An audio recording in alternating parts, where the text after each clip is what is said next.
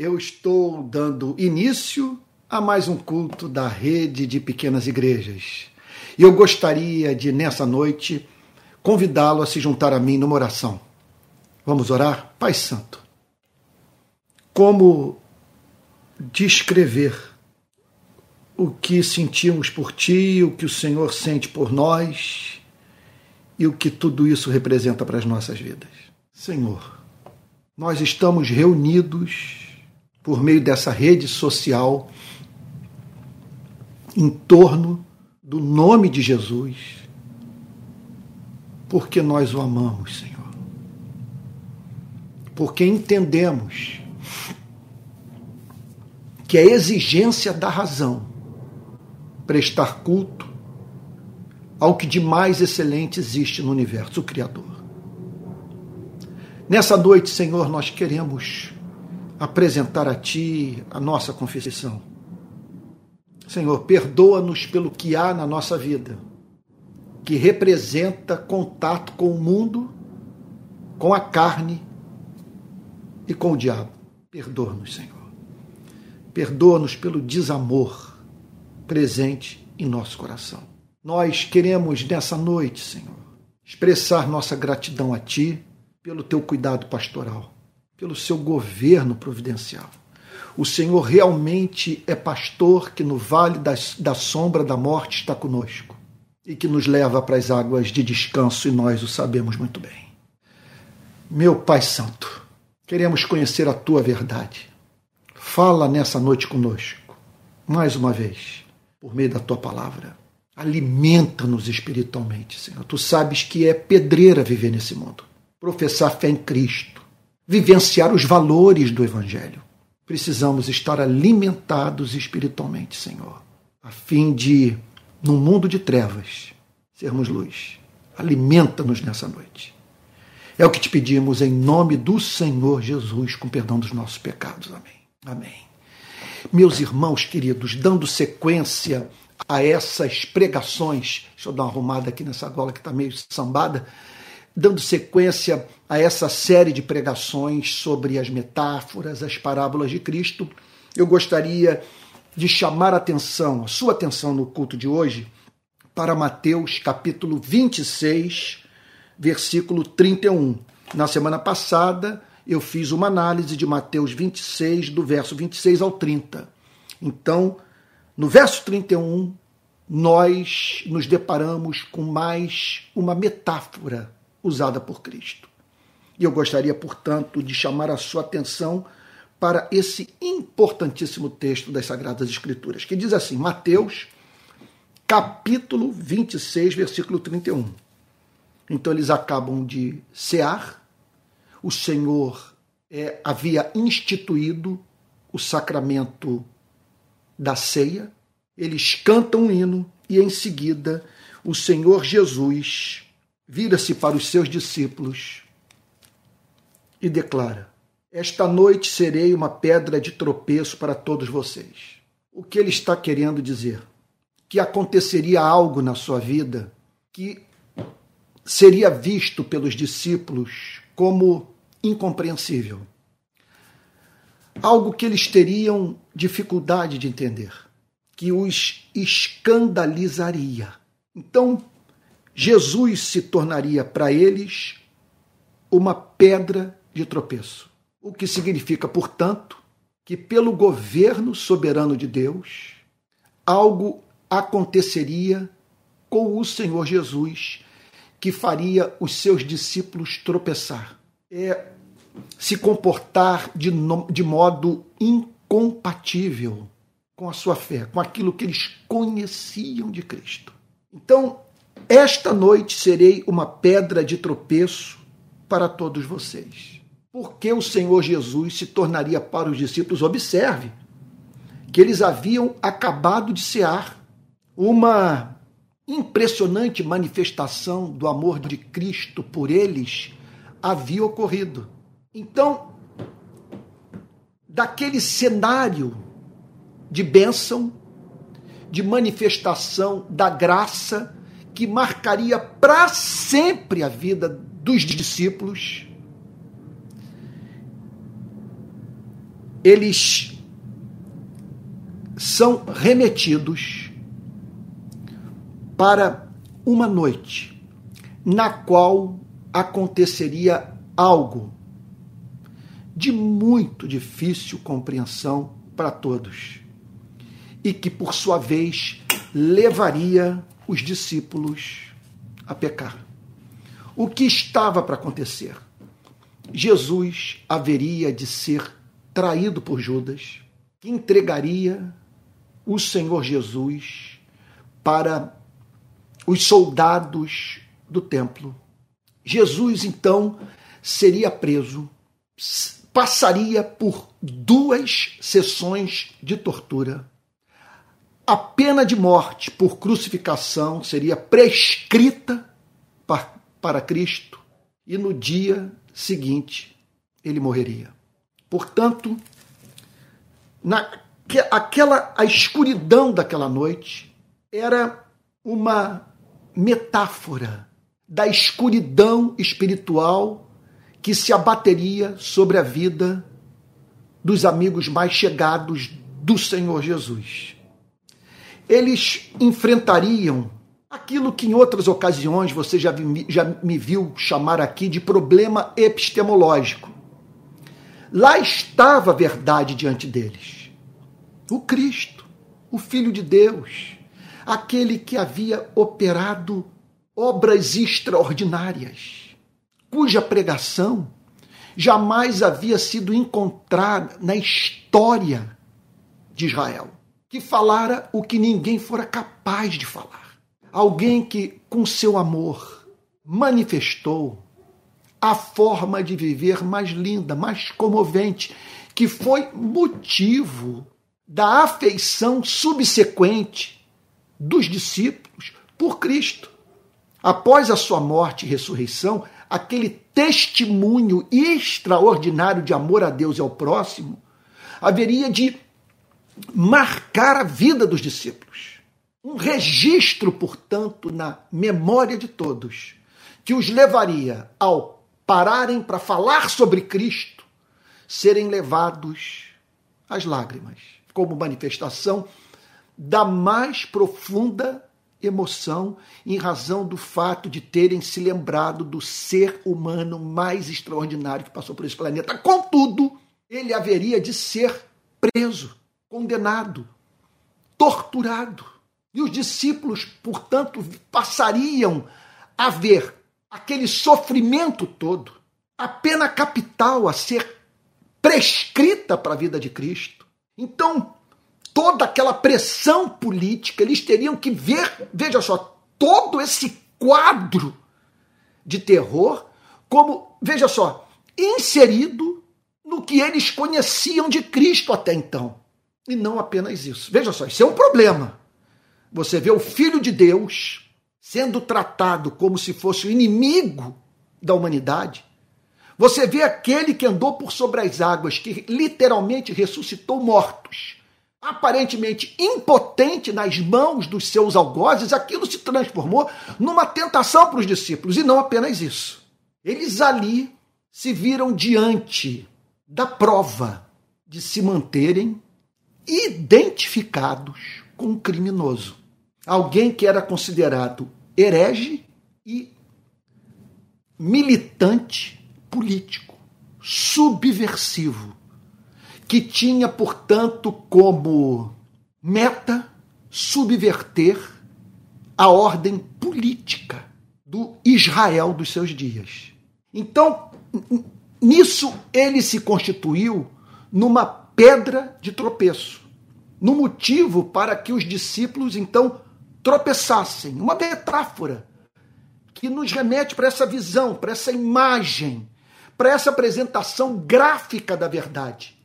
Então lá está uma pessoa andando por, um caminho, passos fortes e, e, e determinados e sólidos, e de repente ela, sem o perceber, tropeça numa pedra e é arremessada ao chão. Era isso que estava para acontecer com os discípulos. O Senhor Jesus apresenta essa profecia. Esta noite eu serei uma pedra de tropeço para todos vocês. Observe que ninguém escaparia, porque todos estariam submetidos às mesmas dificuldades intelectuais, às mesmas tentações, às mesmas fraquezas espirituais.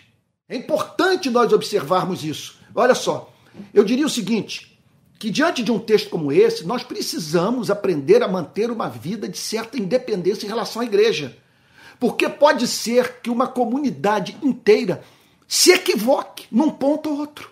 Os onze haveriam de ter o mesmíssimo comportamento, comportamento vergonhoso, que marcaria as suas vidas. Eu acho, eu, eu quer dizer, eu acho, eu estou certo que uma das provas de que a Bíblia é a palavra de Deus é o Novo Testamento simplesmente declarar que as colunas da Igreja de Cristo, veja, esses doze discípulos, veja, o abandonariam, um o trairia, e onze simplesmente negariam a associação é, a ele no momento da maior prova, no momento em que estar associado a Cristo representaria morte. Então você veja nesse sentido a importância de nós avaliarmos o real significado de andar com Cristo. Preste atenção no que eu vou lhe dizer. Na perspectiva de lotar igrejas, os pastores tendem a ocultar dos seus membros os desafios que são inerentes à vida cristã, o quanto o cristianismo pode ser custoso para a vida do discípulo. Você toma, preste atenção no que significou literalmente para a vida dos discípulos de Jesus. Você ouve o chamado para segui-lo, mas ele não diz de antemão tudo o que haveria de acontecer com você. Ele declara que a porta seria estreita e o caminho igualmente estreito. E você caminha com uma visão difusa do que tudo isso significava. Até que chega o um momento em que você se depara numa noite escura com soldados chamando aquele que você considerava mestre e senhor de bandido, de herege, de militante político que tramava contra o poder político constituído. E aí você olha, portanto, para toda a cena e diz o seguinte: isso pode me custar caro, isso pode custar a minha vida. Se me identificarem com ele, pode ser que eu tome o mesmo destino que ele está tomando. E, portanto, Jesus permanece só. Isso é, é muito importante para nós entendermos o sentido do Novo Testamento, como que tudo é claro. Como que essa história não pode ter sido inventada. O que, os, o, que, o que os autores do Novo Testamento declaram é que eles próprios negaram a Jesus no momento da mais alta prova, não ficaram ao lado do Senhor Jesus. Então, é muito importante que nós entendamos os motivos que costumam levar pessoas a tropeçarem na sua relação com Cristo. Vamos lá. Eu vou enumerar alguns, eu espero que o Espírito Santo me ajude. Eu não tenho um sermão escrito nessa noite, mas eu vim para esse púlpito, vamos assim dizer, e eu estou realmente aqui usando literalmente um para apoiar minha Bíblia, é assim, pensando nesses motivos de tropeço, no que pode, quer dizer, na vida de Cristo, na sua mensagem, no que ele exige de nós, representar tropeço para a sua e para a minha vida. Vamos lá, sem seguir uma ordem de importância. Primeiro lugar, é o que eu acabei de falar. É quando a decisão de seguir a Cristo se nos afigura como custosa. Quando você percebe que para se manter fiel, você vai ter que perdoar alguém que o feriu muito. Que para você ser justo, você vai se expor ao risco de morte. Que para você ser generoso, você terá que abrir mão do que é lhe direito, diminuir o seu padrão de vida. Que para você ser solidário, você terá que se colocar ao lado do oprimido, identificando-se com o seu sofrimento e correndo os mesmos riscos que envolvem a atividade de todos que se colocam do lado do necessitado a fim de defender a sua causa. E eu poderia multiplicar os exemplos. Momentos, portanto, em que o cristianismo faz exigências a você e a mim que nos são custosas, e isso pode nos levar a tropeçar. Segundo lugar, nós podemos tropeçar na nossa relação com Cristo quando vemos Cristo exigindo de nós o que nos contraria, nos apresentando como verdade o que golpeia as nossas preferências ideológicas, filosóficas. Aquilo que há em nossa vida de sujeição à cultura. Quando ele nos mostra que nós temos que rever a forma como lidamos com as nossas causas e que aqueles que tensionamos inocentar e para tal diminuindo o padrão do reino dos céus, terão que prestar contas das suas iniquidades diante de Deus. E que, portanto, temos que defender valores morais que são vistos por muitos como conservadores. Então ele pode nos contrariar de uma forma oposta, mostrando que o nosso conservadorismo é desalmado, ele é cruel, é camisa de força, que ele representa exigências socialmente construídas e que correspondem ao exato oposto do que Deus quer para a vida de um homem, de uma mulher. Então, nós podemos tropeçar na nossa relação com Cristo em razão daquilo que há na sua mensagem e que nos contraria, que nós gostaríamos que fosse diferente. Ele pode também nos levar a tropeçar por conduzir a vida nesse planeta de modo a permitir que o ímpio escape ileso e que o justo sofra horrivelmente.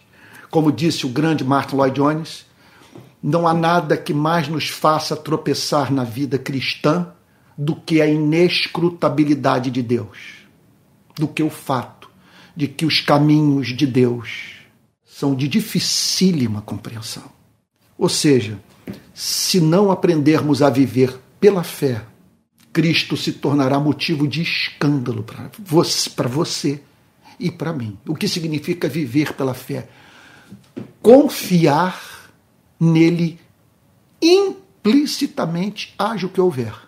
Ainda que a vida pareça emitir notas que vão de encontro à nossa teologia, que parecem, portanto, dizer que o que de melhor há na nossa teologia está equivocado, a saber, que Deus é bom, que Deus é justo, que Deus se preocupa com os seres humanos e que há uma diferença entre ser justo e ser injusto. Muitas vezes a, a, a vida parece nos dizer que as coisas não são bem assim e que nós vivemos no universo no qual não há ninguém superior a nós e às forças que atuam nesse planeta, a ponto de governar de modo justo a vida nesse planeta. Então, são esses, entre os tantos outros motivos que podem nos levar a tropeçar. Olha, por exemplo, um outro motivo que pode nos levar a tropeçar é a insistência de Cristo na construção de uma igreja de um povo que permaneça unido e para a glória do seu nome. E aí você se depara com os escândalos da igreja. Você encontra dentro dela verdadeiros lobos. As figuras mais horríveis que você conheceu na vida foram justamente aquelas que você conheceu tomando a ceia, lado a lado. Que as pessoas mais sonsas, indiferentes, cruéis, foram justamente aquelas que você viu com as mãos levantadas em templos cristãos, supostamente adorando a Deus. Então nós podemos tropeçar nessa insistência de Cristo em ter um povo e chamar os seus discípulos para amarem esse povo, apesar das imperfeições dessa igreja. É claro também que nós, Cristo pode nos fazer tropeçar quando o governo providencial de Deus em nossa vida é visto por nós como muito duro, quando a vida se torna penosa para você e para mim, quando as nossas orações não são ouvidas, os nossos filhos se comportam de modo diametralmente oposto àquele que esperávamos deles, quando a nossa atividade profissional não nos oferece o retorno que esperávamos, onde trabalhar é um fardo e, portanto, só exercemos a nossa profissão para não morrer de fome quando pessoas que nós amamos sofrem terrivelmente. Então, esses são alguns dos motivos que podem nos levar a tropeçar. Aqui está o Senhor Jesus dizendo: Esta noite serei uma pedra de tropeço para todos vocês. Eu estou sendo claro, você está entendendo o ponto? Sobre o que o texto está falando literalmente. Que naquela noite em que ele seria traído, preso, condenado, torturado, ele levaria seus discípulos, ou melhor, a leitura que seus discípulos haveriam de fazer do seu sofrimento, os levaria a tropeçar. Olha só, e não apenas isso, não apenas por eles verem o Messias impotente, sabe? Sofrido, aparentemente derrotado, mas também pelo fato de, ao manterem-se associados a ele, correrem o risco de tomarem o mesmo destino. O que levou C.S. Lewis a dizer o seguinte: a coragem é a virtude que sustenta todas as demais virtudes no momento da prova. Sem coragem, nós só somos honestos, justos, solidários sob certas circunstâncias. Então os discípulos haveriam de tropeçar da seguinte forma: qual seria o tropeço? Qual a natureza do pecado? Olha só. A natureza do pecado é se ela ela ela, meu Deus, consistiria, consistiria, estou usando a palavra certa, a natureza do pecado seria, oh meu Deus, eu estou querendo construir o pensamento, está me vindo uma palavra que eu estou com indeciso em usá-la ela se constituiria, a natureza do pecado, ela seria da seguinte forma. Vamos lá, falar da forma, do modo mais simples possível. Por que Jesus chama é, de pedra de tropeço?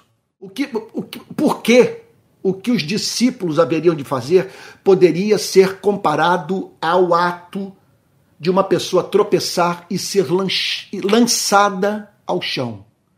Então, seria um pecado de que natureza? Pronto, eu acho que agora eu construí melhor a frase. É bem verdade, deixa eu abrir um parênteses aqui. O tesouro habita no vaso de barro. Essa história de você esperar que um pregador que está sob a unção do Espírito Santo não cometa erro de português, é, não cometa anacolutos, ou seja, inicie um pensamento e depois deriva a pregação para um outro caminho e se esquece de completar aquilo que havia falado, se você espera esse tipo de coisa, sabe? uma citação é, é, é de memória é precisa de passagens das Sagradas Escrituras, você vai ter sérios problemas com os pregadores, os até mesmo os verdadeiros pregadores da palavra de Deus, porque o tesouro habita em vaso de barro, e muitas vezes a palavra nos escapa, muitas vezes o pregador deixa manifestar o seu mau gênio, muitas vezes a gente tem um comportamento indecoroso, você volta para casa por isso que eu digo, nunca julgue o pregador, porque às vezes o pregador, se acaba de falar uma coisa, você diz, puxa vida, se eu pudesse voltar atrás, eu engoliria as minhas palavras, porque aquilo que eu acabei de dizer não é, não é condizente com a dignidade do púlpito. Agora, vamos voltar ao texto. Qual a natureza desse pecado? A natureza era a seguinte: eles deveriam ter ficado ao lado de Cristo. Eles traíram a Cristo. Eles não foram leais a Cristo. Eles, quando viram que a associação a Cristo lhe seria custosa, eles abandonaram a Jesus. Foi nesse sentido eles tropeçaram. Eles deveriam ter dado um testemunho de fidelidade a Cristo e assumido todas as consequências dessa relação, a ponto de dizer: Nós estamos com Ele. Nós estamos com Ele e levaremos essa relação, se necessário for, até mesmo a morte.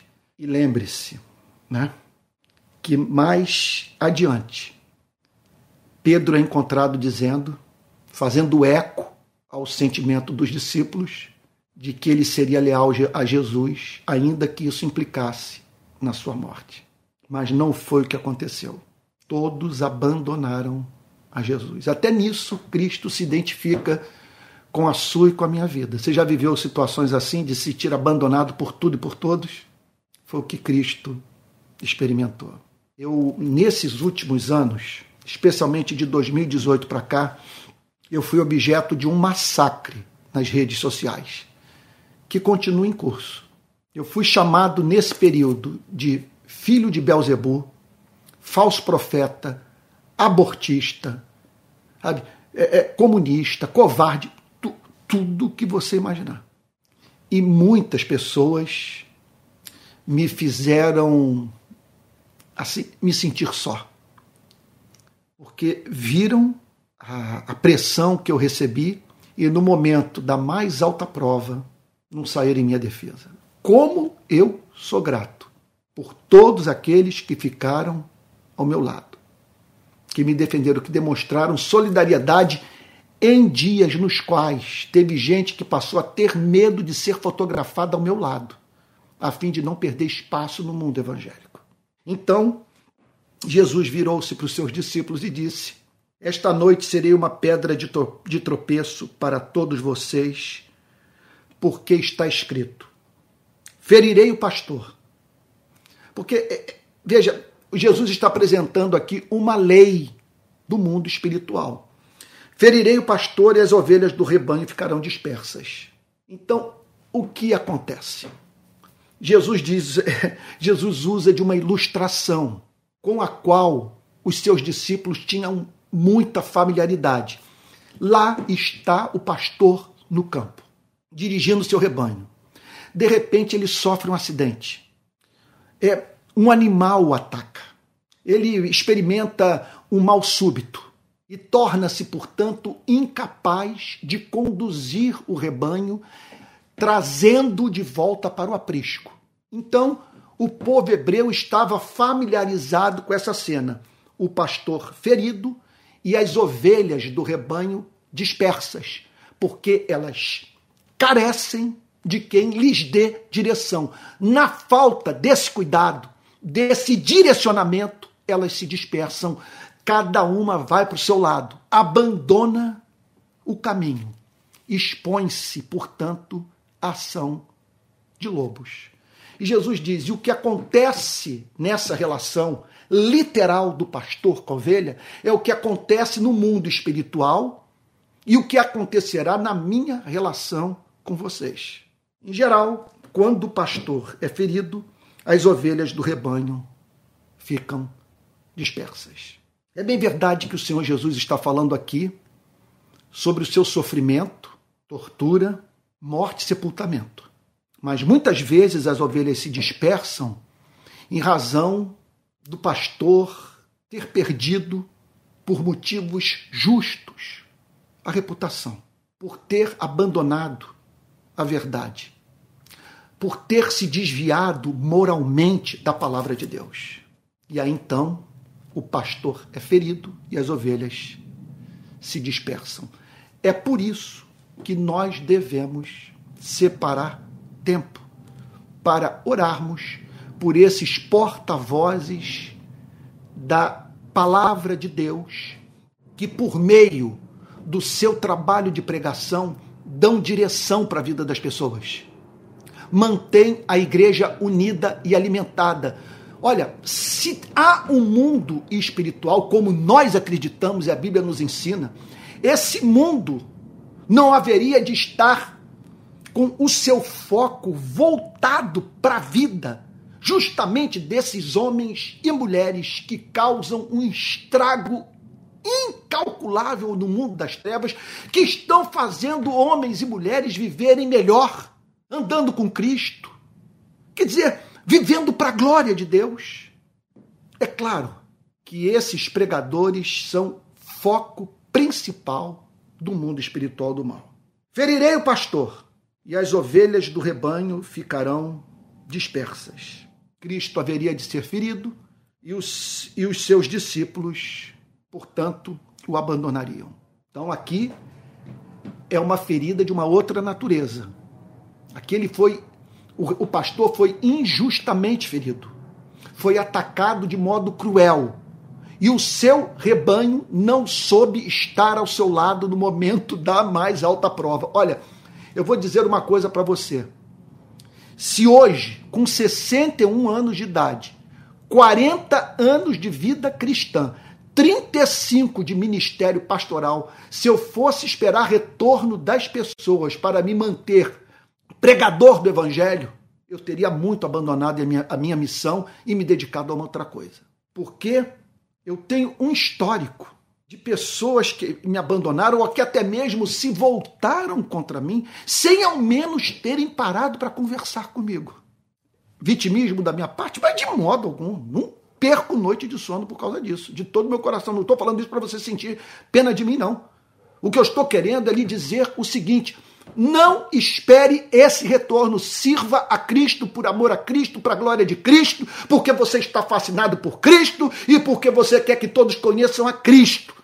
Mas muitas vezes você verá aquele com quem você sentava à mesa, quem servia, que dizia dever sua vida, o seu casamento, a saúde dos seus filhos, ao seu ministério, como diz a Bíblia, levantar o seu calcanhar contra você, lhe dar um coice.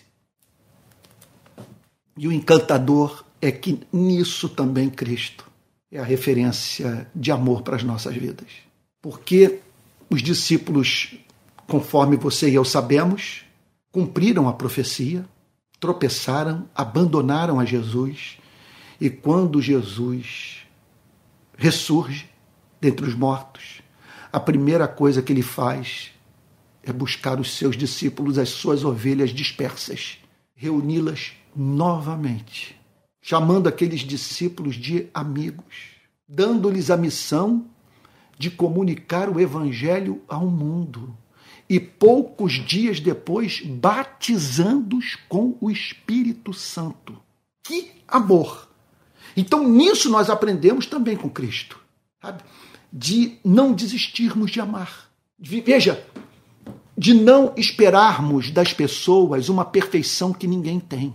Esse amor que Jesus teve por, pelos discípulos, ele é chamado na Bíblia de amor gracioso, porque ele se dedicou àqueles que não eram dignos do seu amor. E se ele deixasse uma ferida ser aberta no seu coração a partir daquele gesto de traição, nós não teríamos cristianismo. A fé cristã só se espalhou pelo mundo porque Jesus não, des, não desistiu de amar aqueles homens. Lutou por eles. Se dedicou a eles perdoando-os e tratando-os como se eles não fossem, olha lá, verdadeiros, vergonhosos traidores. Verso 32. E aqui eu concluo. Mas depois da minha ressurreição, isso é, isso é extraordinário. Depois da minha ressurreição. Olha, vocês vão ver algo que lhes dará a impressão que eu fui derrotado, que o Império Romano me, me venceu que a instituição religiosa transformada em sinagoga de Satanás conseguiu me derrotar. Mas vai chegar o dia da ressurreição, no qual a minha glória será manifestada a vocês. Então, fica essa lição. Você e eu lidamos com um mundo impressionantemente fútil, vaidade pura, obsceno, injusto, maligno, cruel, desigual, desafeiçoado. Às vezes eu me deparo com certas cenas e digo: mas que mundo é esse, meu Deus? Onde estamos vivendo? Agora, qual é o segredo para que você não tropece, deixando assim de amar o seu Deus? Espere o final da história. Se você hoje desistir da sua carreira por causa dessas injustiças que o levam a crer que esse planeta não tem governo, você está tomando uma decisão precipitada porque você não tem acesso a todos os fatos. Você ainda não chegou no fim da história. Nesse momento, você está com José no poço e dizendo para ele: cadê as promessas? Cadê toda aquela história de você salvar a sua família? De até mesmo seus pais se curvarem diante de você? Olhe você nesse poço, a lógica do poço. Nós precisamos entender que assim é a vida, tal como aconteceu com José no Egito, que no final da sua história foi levado a dizer: Vocês intentaram o mal contra mim, mas Deus o transformou em bem. Não foram vocês que me mandaram pelo Egito, para o Egito foi o Senhor que usou a maldade de vocês para cumprir os seus propósitos na minha vida. Então, em nome de Jesus, aguarde a ressurreição. Permita-me dizer, não sei se é a melhor ilustração, não salte do trem no túnel escuro. Aguarde o raiar do novo dia, porque haverá de chegar o momento em que nós vamos entender tudo, que perceberemos que esse Deus é capaz de extrair o bem do mal, de reprocessar a vida, que vai chegar um dia que nós o glorificaremos, perplexos diante da perfeição do seu plano. E o texto conclui, verso 32, dizendo: Mas depois da minha ressurreição, irei adiante de vocês para a Galiléia. Isso aqui é inacreditável. Me mostre quantas relações de amizade que você tem que são baseadas nesse amor. Quando muito, nós vemos esse amor na relação de um pai com filho e uma mãe com filho. Porque esse amor aqui é um amor incondicional. Porque, veja, preste atenção no que o texto está dizendo. Eu vou ser preso, torturado e morto. Vocês me abandonarão, vocês me deixarão só. Mas inacreditável. Mas eu vou vencer a morte, todos os meus algozes. E depois da minha vitória sobre o pior inimigo da espécie humana, que é a morte, eu irei adiante de vocês na Galileia para reencontrá-los. Porque está preparado para ouvir o que eu vou dizer? Porque a traição de vocês não me fará tropeçar. Eu continuarei os amando, de modo que vocês são vaso nas minhas mãos. E eu os estou formando. E aquilo que hoje vocês não são capazes de fazer, vocês serão capazes de cumprir amanhã. Porque vai chegar um dia em que vocês passarão pela mesmíssima prova e não vão negar o meu nome. Eu percebo isso na minha vida. Que onde um dia eu fracassei, Deus, pelo seu cuidado providencial, mais adiante, me dá a oportunidade de eu sair vitorioso onde um dia eu fui derrotado. Porque a vereda do justo é como a luz da aurora que vai brilhando mais e mais até ser dia perfeito. Que Deus o abençoe. Eu confesso que eu senti uma assistência espiritual enquanto todos nós meditávamos na palavra de Deus eu estou certo que o Espírito Santo nos auxiliou nessa noite, que nos ajudou a ver no texto o que inicialmente não conseguimos enxergar e que terminamos esse culto amando mais a Jesus. Vamos orar? Pai Santo, Pai Santo, que amor extraordinário esse nós bendizemos o teu nome por esse amor ardente, esse amor constante, esse amor que tudo sofre, tudo crê, tudo espera, tudo suporta. Nós o louvamos por esse tipo de amor que a Bíblia chama de graça. Os discípulos tropeçaram, mas Jesus não tropeçou. Os discípulos tropeçaram, mas a mão de Jesus foi poderosa para levantá-los e fazê-los andar pelo caminho novamente. Senhor, a Ti toda a honra, toda a glória e todo o louvor. Nós queremos nessa noite tomar a decisão de não manter mais os nossos olhos no passado, nos erros que cometemos na nossa relação com a igreja, com os filhos, com a sociedade, com a nossa própria vida. Porque tropeçamos. Mas o Senhor, pela sua graça, nos levantou. Isso porque o amor que o Senhor tem por nós é antigo e nós estamos aqui para lhe dizer: Senhor, concede-nos graça, para que o Senhor não se transforme em nossas vidas em motivo de tropeço. Que nossa confiança no seu amor seja inabalável. Em nome de Jesus, Senhor. Amém. Amém. Queridos irmãos, olha só.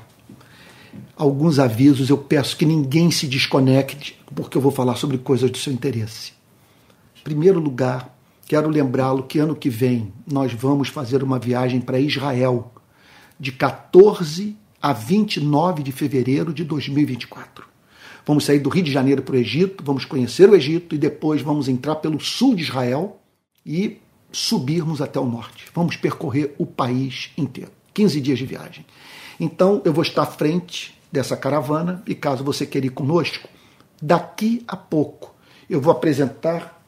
Olha, daqui a pouco você vai ver na descrição desse vídeo o número de um telefone. Então você vai terminar essa pregação, eu vou botar o número de telefone na descrição do vídeo e aí você vai saber é, para quem ligar a fim de conhecer preço, essa coisa toda e poder viajar conosco, tá bom? Segundo lugar, quero dizer que a rede de pequenas igrejas é mantida por aqueles que creem nesse projeto. Então, caso você queira contribuir, nós estamos precisando muito de contribuição e se não precisássemos, eu não tocaria no assunto. Então, se você quiser contribuir, aqui vai o nosso Pix, que é pixrpi22 arroba gmail.com. pixrpi22, tudo junto, gmail.com. Essa semana você poderá ter acesso às mensagens do Palavra Plena.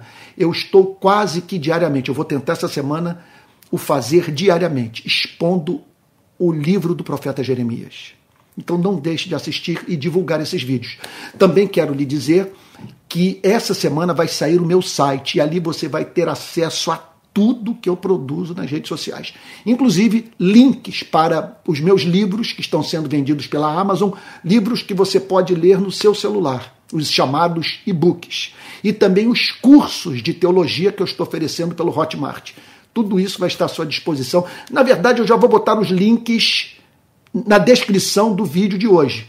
Mas na próxima semana você poderá ter acesso a esse site pelo qual eu estou ansiando enormemente.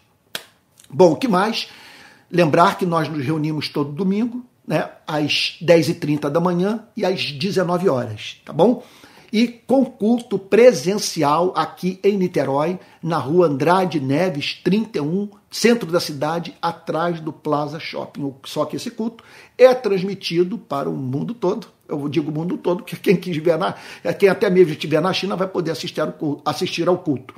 Então, ele é transmitido pela online em tempo real, pelo meu canal de YouTube e o canal de YouTube da igreja. Bom, eu acho que é só, eu acho que eu não tenho mais nenhum aviso a dar.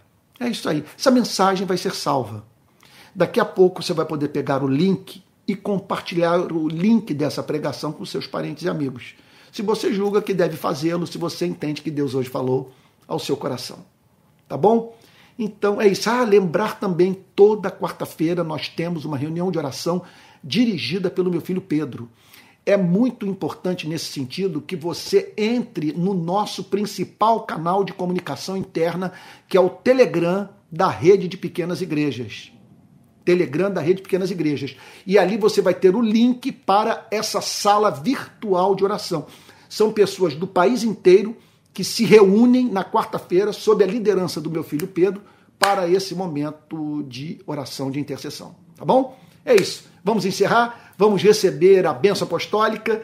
Espero que você que está aí numa pequena igreja, na companhia de parentes e de amigos, que você possa dizer as imperfeições da sua vida jamais farão com que Cristo tropece. O amor dele por você é eterno. É um amor que começou antes da fundação dos céus e da terra. antes dele dizer haja luz, ele disse haja salvação para você. Louvado seja o seu nome por esse antigo amor pela nossa vida, que a Bíblia chama de predestinação. Não entendo nada dessa doutrina. O, tudo que eu sei é que eu não sou sortudo. Eu sou eternamente amado por Deus. E esse é o seu caso. Eternamente amado. Vamos receber a bênção apostólica. Que a graça do nosso Senhor e Salvador Jesus Cristo, o amor de Deus, o eterno Pai Todo-Poderoso, e as consolações, os dons, o poder, os batismos do Espírito Santo sejam com cada um de vocês, desde agora e para todos sempre. Amém. Fique com Jesus. Uma boa noite. Se você está sentindo falta de música, de oração, nada o impede de, na igreja aí onde você está reunido, de cantar uma canção, cantar um hino, de orar. Tá bom? No domingo de manhã nós temos música no culto, conforme você pode ver hoje, dirigido pelo pastor Alex. E à noite eu entro com a pregação e os irmãos podem ter esse complemento se organizando aí para o louvor e oração. Tá bom? Quero fazer o registro aqui, com muito carinho, da presença da minha querida sogra, da, da, da mãe da minha esposa amada, minha querida Janete, tão preciosa que eu vi o seu nome aparecer aqui na tela, tá bom? E fazendo, uma, apresentando uma exortação que eu achei muito apropriada, de nós nos concentrarmos na palavra e não termos outra participação aqui que não seja estimular as pessoas a perceberem a excelência da verdade. Que Deus abençoe, uma boa noite, tá bom? E até o próximo domingo. Fique com Jesus.